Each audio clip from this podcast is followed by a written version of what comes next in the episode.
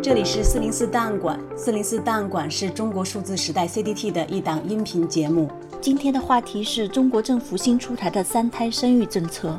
在出生率下降和人口老龄化的双重压力下，中国政府于五月三十一日宣布要实施一对夫妻可以生育三个子女的政策。这是中国在全面二胎实行五年后，在人口方面采取的又一所谓重大政策举措。三胎生育政策一出，立即引起民众的广泛关注和讨论。官媒新华社在发布该消息时，将文字海报中的“育”误写为病入膏肓的“荒”字。尽管很快进行了修正，还是被不少网友截图嘲讽。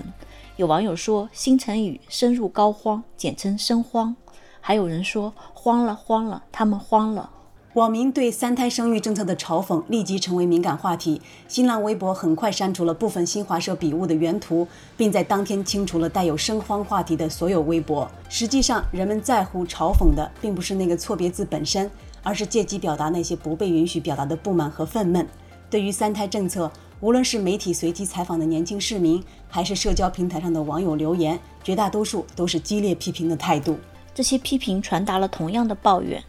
国家不顾养育成本太高，社会化育儿设施缺乏，生育养育成本由女性单方面承担，以及职场性别歧视的现实，却要个体家庭，尤其是个体女性承担解决国家人口危机的责任。一名网友说。我不买三辆劳斯莱斯，是因为劳斯莱斯限购吗？这句话迅速成为网络热语，被无数人转发传播。微信朋友圈更是充斥围绕三胎政策话题的段子，犀利批评这种拍板式人为干预的政策，讽刺中国老百姓养不起孩子的社会现实。目前，整合这些段子的一些微信公众号文章均已遭删除。有网友说，两个独生子女结婚要照顾四个老人和三个孩子，还要九九六。生产队的驴也不是这个用法。还有网友说，在我们老家，猪如果不下崽了，养猪的都会去看看到底是哪里出了问题，是猪圈不够大，还是卫生条件差了？找到问题，解决问题，猪自然就下崽了。没有成天下文件给猪看，一直逼着猪下崽的。目前涉及到三胎生育政策的一些负面评论正在遭到清理。新华社发起的一项关于生育意愿的网络投票也消失了。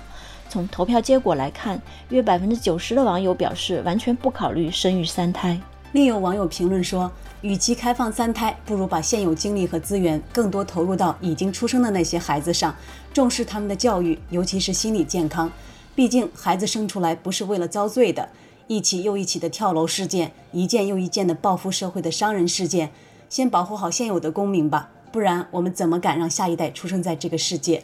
实际上，不仅是要重视善待已出生和未出生的孩子，中国更要重视善待的是现在社会中的中坚力量，那些被称为打工人的劳动者。二十五岁内卷，三十五岁被裁，四十五岁禁止卖菜。这句在网上流传甚广的话，生动地道出了当下中国劳动者在这个内卷过劳的时代所遭遇的年龄歧视。不善待现有的公民，人们又怎么敢让下一代出生在这个世界？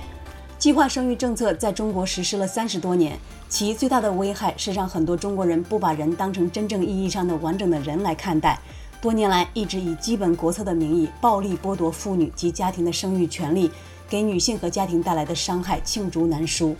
堕出来、流出来就是不能生下来，宁可血流成河，不准超生一个等血腥标语，成为人类生育史上的耻辱印记。有评论认为，尽管二胎、三胎政策看似缓解了这一现象，但是由于计划生育政策的改变并非基于人权观念，有一天专制政府强制民众生育的历史重演不会让人感到意外。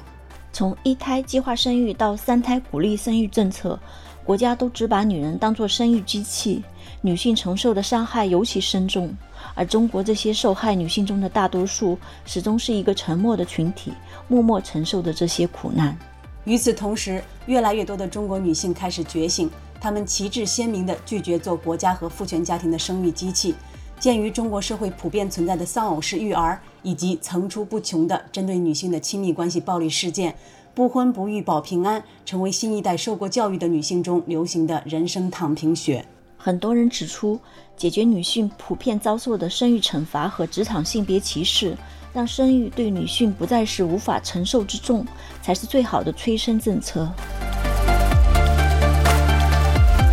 中国数字时代 CDT 致力于记录和传播中文互联网上被审查的信息，以及人们与审查对抗的努力。我们邀请您参加敏感词开源研究项目，为记录和对抗中国网络审查做出你的贡献。详情请访问我们的网站 cdt.dot.media。本期节目就到这里，感谢大家的收听。